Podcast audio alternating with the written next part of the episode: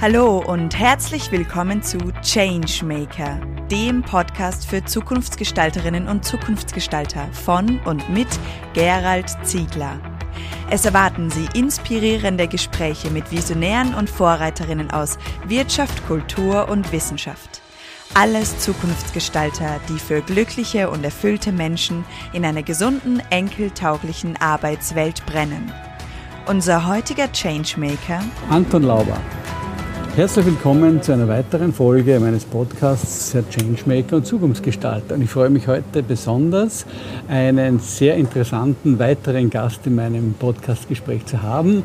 Herzlich willkommen, Anton Lauber. Schön, dass du dir die Zeit genommen hast, mit mir dieses Gespräch zu führen. Danke für die Vorschlusslorbeeren. Ja, wir sitzen hier in einem ganz neuen Bad in Baden in der Nähe von Zürich in der Schweiz, für alle diejenigen, die das nicht kennen.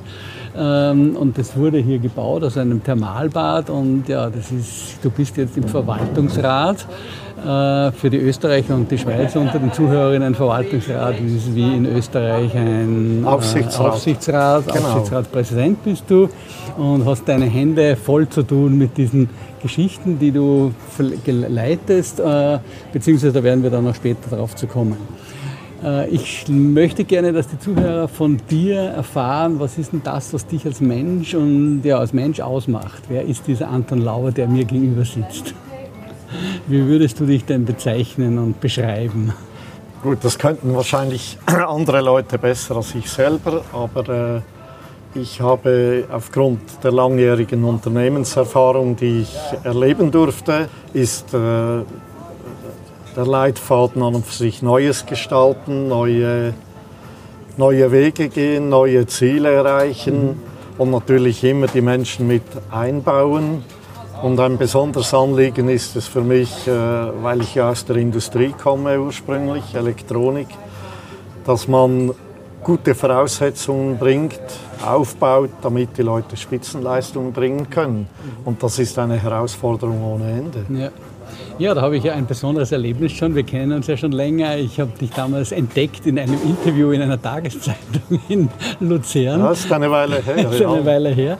Da warst du CEO von einem Weltmarktführer, der wirklich Mikrobauteile oder Mikroelektronikbauteile äh, herstellt.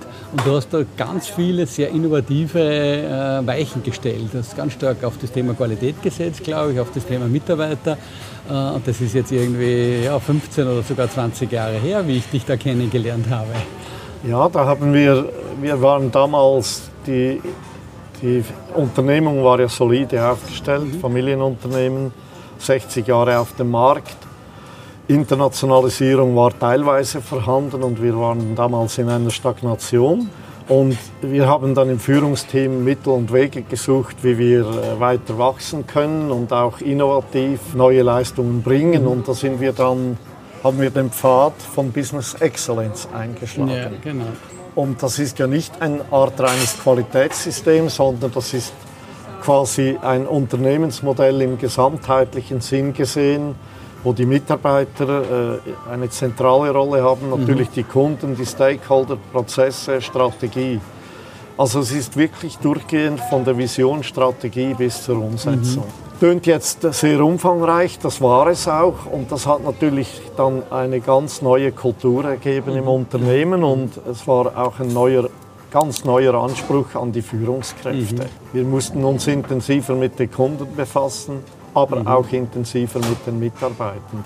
Und das Ganze hat natürlich dazu geführt, dass praktisch alles hinterfragt wurde. Und dann hat man natürlich, äh, das hat natürlich in der ersten Phase einen Durchhänger gegeben, wo nichts passiert ja. wurde. Man hat viel Diskussion gehabt, die Mitarbeiter mit eingebunden. Wir haben das ja dann weltweit eingeführt, aber mhm. wir haben quasi das Testprojekt in Luzern abgewickelt, so zwei, drei, vier Jahre und dann haben wir es ausgerollt. Und das hat dann schrittweise schon äh, erhebliche Fortschritte gebracht in der Innovation und so weiter. Mhm. Oder um ein Beispiel zu geben, in der Innovation, da hatten wir mit Ach und Krach wieder mal eins, zwei, drei Projekte rausgebracht. Ja am Schluss hatten wir 40 äh, bis 50 Projekte in der Pipeline wow. und die Aufgabe war, mit dem richtigen mhm. Filter die richtigen Produkte mhm. auszulesen und dann mhm. äh, zu entwickeln und auf den Markt zu bringen. Da mhm. beginnt ja dann die Investition. Mhm. Das heißt, da bist du richtig das, was wir so oder was ich mir so unter Zukunftsgestalter und Changemaker vorstelle, richtig in die Volle reingegangen und die komplette Kultur von innen heraus verändert hast. Ja, eben. Und der, ich würde sagen, dann der zentrale Aspekt, oder nebst dem Modell, das ja gewisse Leitplanken hatte, war dann die Kultur. Oder äh, das hat dann natürlich einiges mhm. ausgelöst, indem die Leute mehr befähigt wurden. Mhm. Man hat ihnen höhere Kompetenz gegeben, mhm. man hat sie mit eingebunden. Die Führung wurde hinterfragt, von oben, von der Seite und mhm. auch von der Mitarbeiterbasis. Und das hat natürlich dann schon äh, zu großen Veränderungen geführt, aber im positiven Sinn. Mhm. Und das Unternehmen gibt es heute immer noch. Das ist, äh, war fähig, weiter zu wachsen international. Ja, ja. Und ja, das hat sich positiv entwickelt. Und das ist natürlich eine Genugtuung, wenn man das im Rückblick äh, sieht. Ja. Ja, und jetzt bist du den nächsten Schritt gegangen und bist in den Verwaltungsrat gegangen, was in der Schweiz ja eine, eine eigene Berufsbezeichnung auch ist, was man genau, ja. in Österreich ja nicht so kennt, weil bei uns gibt es wenige Aktiengesellschaften, das sind nur die Megakonzerne, aber die Aktiengesellschaft ist ja in der Schweiz ein übliches Modell, Unternehmensmodell. Und so gesehen ist dieser Beruf des Verwaltungsrates auch in der Schweiz sehr verbreitet. Ist sehr verbreitet, vielleicht im Unterschied zu Deutschland, Österreich, Österreich und anderen Ländern ja. ist der Verwaltungsrat auch nach Obligationenrecht, mhm. ist natürlich verantwortlich äh, für die Strategiefindung ja. des Unternehmens, mhm. also hauptverantwortlich. Mhm. Wie man es dann macht, ist eine andere Frage. Ja. Da sind natürlich die operativen Leute auch mit dabei. Mhm. Ein zweiter wichtiger Punkt ist natürlich die Ressourcen bereitzustellen für die Entwicklung und dann mhm. natürlich die ganzen äh, mhm. Risikoaspekte auch. Und je länger, je mehr ist natürlich die Kulturfrage auch ein Aspekt. Und ja. natürlich in der heutigen Zeit und Zukunft das Ganze, die digitale Transformation ist ein zentrales Element geworden. Mhm. Und in mhm. einigen Unternehmungen, auch Verwaltungsräten, hat man das natürlich äh, ein bisschen verpasst. Oder? Und ja. das ist ein großes Handicap für die Zukunft. Mhm. mhm. Also es ist schon eine gesamtheitliche Oberleitungsaufgabe. Mhm, mhm. Oder die hohe Schule ist natürlich dann immer äh, den strategischen Aspekt vom Operativen zu trennen und es gibt ja immer wieder Momente, wo das Hand in Hand geht. Genau. Und es gibt natürlich Verwaltungsräte, die sind zu operativ. Ja. Also da gibt es natürlich und verschiedene Formen. Vermutlich gibt es auch welche, die zu strategisch sind. Gibt es auch, ja. Wenn die Flughöhe nicht stimmt, ja, dann kommen ja, die Ergebnisse ja, auch nicht. Ist eine interessante Aufgabe. Mhm. Die braucht natürlich Führungserfahrung, ja. braucht äh, natürlich auch äh, Generalistenwissen im Rucksack. Und wenn man natürlich in internationalen Firmen tätig ist, was ich auch mhm. bin, immer mhm. noch und auch mhm. intensiv war, mhm. dass man natürlich die Märkte kennt, mhm. Gegebenheiten mhm. im, im, asiatischen Markt, in den USA und so weiter. Man muss schon äh, einen gewissen Überblick haben, wo sind Stolperfallen, ja, ja. wo sind die Herausforderungen, wo ist das Risiko hoch, wo sind Chancen. Ja, wir sitzen ja hier in einem ganz einem neuen Bad, das hier eröffnet worden ist und du bist ja auch in Bad Zurzach und ich durfte ja für dich auch schon in Bad Zurzach einige Führungskräfteentwicklungsprojekte begleiten und das war immer eine sehr angenehme Zusammenarbeit mit dir, weil du ja eben einfach ja, ein guter Sparringpartner bist und wo man dann wirklich, wenn man gemeinsam die Ideen findet, dann auch wirklich sie umsetzt und auch dann hinter diesen Ideen steckst. Und das, glaube ich, ist für die operative Management-Ebene eine gute, äh, gute Sache, aber letztendlich auch für jemanden, der von außen euch da ein Stück weit unterstützen darf. Ja, das äh, denke ich gerne daran zurück. Da hast du äh, äh, gute Inputs gebracht und auch das Vertrauen der Leute gehabt. Mhm. Und ich würde nicht sagen, wir haben bei Null begonnen, weil äh, die Kultur war sicher äh, fast zu sehr menschenorientiert ja. aufgebaut. Aber die Kultur war zu wenig fokussiert mhm. und wir hatten diverse, damals diverse Führungsleute im Team gehabt, die vielleicht, die haben wir vernachlässigt vernachlässigt bezüglich Entwicklung. Mhm. Und die Arbeit, die du dort geleistet hast in den Teams, das war dann quasi wie ein, ein neuer Start in ja. eine neue Zukunft. Und äh, wir haben daraus dann Werte entwickelt, mhm. zum Beispiel äh, die Guideline, die heute noch gilt, das heißt gemeinsam, klar, kreativ. Mhm. Okay. Oder? Und das bildet das ab, ja. Äh, wo wir hinarbeiten wollen. Also mhm. gemeinsam heißt, dass wir die Kooperation weiter ausbauen. Oder dass jeder äh, dieser 129 Mitarbeiter, so viele sind es heute, die mhm. anderen Bereiche kennt. Und es gibt inzwischen Innovationsteams. Mhm. Das haben natürlich andere auch, aber wir haben es nicht gehabt. Klar heißt, dass wir neu mit Messgrößen arbeiten. Wir mhm. hatten ja mhm. in der Zwischenzeit ein digitales System eingeführt. Ja, genau, da habe ich also wir haben, mitbekommen. Eben, da haben wir jetzt überall, äh, da haben wir jetzt überall Werte. Wir wissen, wie viele Massagen wurden abgewickelt, wie viele Leute mhm. sind im Fitnesscenter dazugekommen, mhm. wie viele Sonderleistungen wurden beansprucht. Mhm. Äh, wir wissen, wie viele Leute das unser Bad besuchen, zu welcher Zeit, an welchen Tagen. Mhm. Und da haben wir jetzt eine neue ja. Transparenz. Ja. Und natürlich im Restaurant dasselbe auch. Mhm. Und das mhm. hilft uns natürlich äh, mit den Leuten, äh, die Prozesse weiterzuentwickeln und so weiter. Mhm. Also ich, ich darf so sagen, wir sind natürlich immer unterwegs. Ich würde sagen, in der Kultur haben wir uns gut weiterentwickelt. Ja. Es geht jetzt darum, in der Strategie mhm. und, äh, die Leute richtig einzubinden. Das haben wir früher hat sich der, der, operative Chef, der Geschäftsführer damit befasst, ja. der Verwaltungsrat ein bisschen, aber das mhm. genügt nicht. Nee. Und wir sind jetzt in einer Phase, wo praktisch alle Schlüsselleute eingebunden sind. Mhm. Mhm. Äh, wir sind auf dem Pfad, auf dem guten Pfad, ja. aber das muss jetzt seine Wirkung bringen. Ja, das genau. heißt, das ist der Fokus, klare Verantwortungen mhm. auch, mhm. Aufgaben delegiert und dass wir uns auch austauschen in einer Steering-Gruppe. Haben inzwischen natürlich auch gemerkt, im Marketing müssen wir uns besser positionieren. Mhm. Thermen gibt es ja einige in ja. Süddeutschland, in der Schweiz. Und wir hatten bis anhin die Trendsetter-Rolle gehabt. Mhm, mhm, wir wurden ja auch als beste Therme zum vierten ja, Mal genau, ausgezeichnet genau, genau. in den Dachländern. Ja. A, das verpflichtet und ja. B, wollen wir das natürlich bleiben. Das und das ist eine Reise, die nie aufhört, mhm. aber ich, mhm. ich finde, wir haben so eine, ein, mhm. eine gute Ausgangslage. Mhm darf ich sagen. Wo siehst du denn, weil eines der großen Themen war ja dann auch Corona bei euch, ihr musstet ja auch zusperren und das war auch keine leichte Zeit für euch. Aber wo siehst du denn jetzt so die Herausforderung in der Wirtschaft generell? Vielleicht nicht nur auf diese Themen bezogen, sondern was sind so deine Perspektiven, wo du siehst, ja, jetzt geht es nach Corona weiter. Wir haben tausend andere Krisen, wir haben Erdölkrise und Strom und Ukraine und und und. Aber was sind so aus deiner Sicht die groß, größten Herausforderungen? Ja, also die Welt ist schon mit all den genannten Unsicherheiten ja. von dir, die ganze Welt ist schon volatiler ja. geworden. Ja. Der Unsicherheitsgrad ist größer. Irgendwie belastet das die Leute, ausgesprochen oder nicht mhm. ausgesprochen. Mhm. Das ist mal die Randbedingung. Dann haben wir im Moment die inflationären Randbedingungen durch die Energie ausgelöst primär. Und auf der anderen Seite in der Schweiz selbst äh, funktioniert die Wirtschaft gut. Die. Inflation ist im Rahmen von zweieinhalb, Maximum drei Prozent. Mhm, mhm. Das hilft uns natürlich im Exportgeschäft. Aber was wir feststellen ist natürlich, und da hat die Pandemie auch äh, das Seine beigetragen, mhm. dass es Bewegungen gab, wo die Leute äh, tätig sind. Also wir mhm. sehen es hier im Gastrobereich, haben wir braucht es höchste Anstrengungen, gute Rahmenbedingungen, gute Leute zu finden, weil das sind ja nicht die Hochverdiener in der Schweizer Wirtschaftslandschaft. Das ist mal eine Erkenntnis.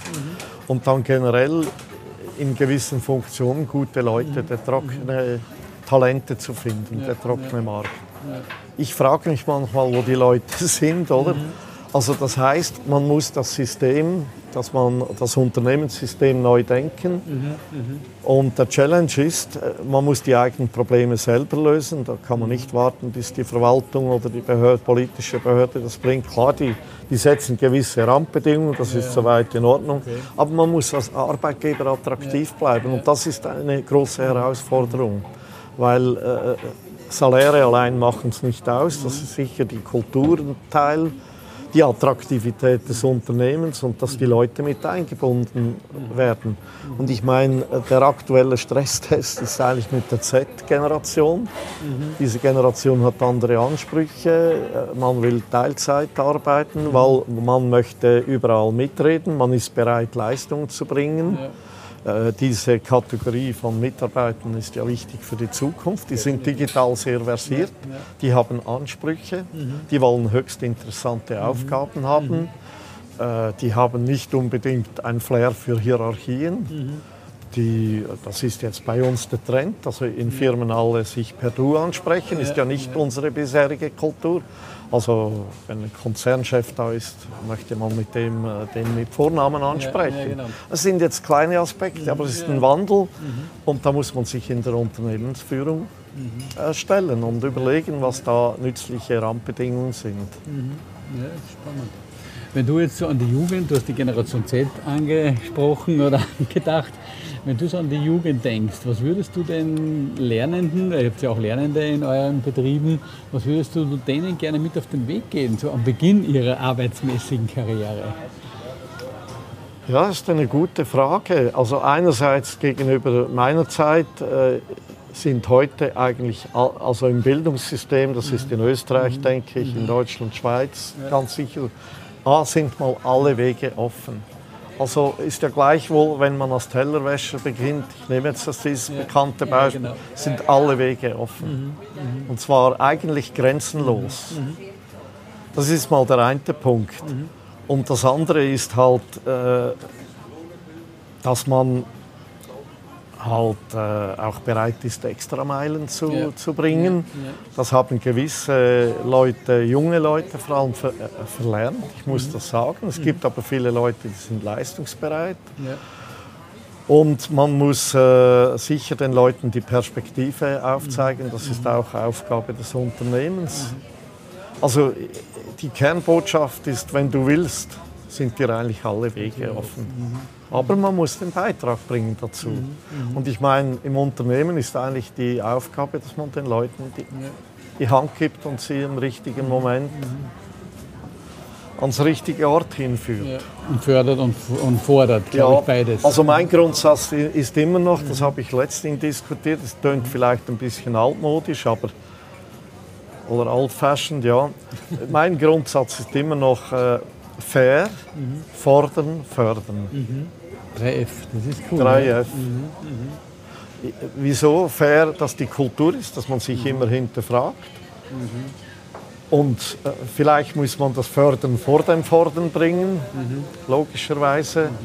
Aber ich, ich habe das Gefühl, das gilt immer noch. Und, und ich denke, die Leute, so ich die Kultur jetzt im Dienstleistungsbereich oder jetzt im Tourismusbereich, wo sie sind, das wird akzeptiert, wenn ja. das spielt, oder? Ja. Und, und die Leute müssen halt spüren, dass man sie ernst nimmt, mhm. oder? Also das ist ganz ein zentraler Punkt. Ja. Also ich bin jetzt, äh, um ein Beispiel zu geben, im Gegensatz zu meinen früheren, früheren Aufgaben in der internationalen Firmengruppe konnte ich ja nicht immer alle Leute sehen, ja. aber ich gehe bewusst alle 14 Tage runter, schwatze operativ direkt nicht rein, aber ich mhm. möchte die Neuerungen sehen und, ja. und die Leute können mit mir reden und die ja. wünschen das auch. Und ich nehme mir die Zeit auch dazu. Und ich muss schon sagen, das gibt äh, informell gibt es immer wieder interessante Inputs, Definitiv. wo versteckt Verbesserungsvorschläge mhm. kommen mhm. oder auch neue Ideen. Mhm. Und die Leute denken mit, ich stelle das fest. Wir haben ja einige angelernte Leute und ich bin immer wieder beeindruckt, was die bringen. Ja.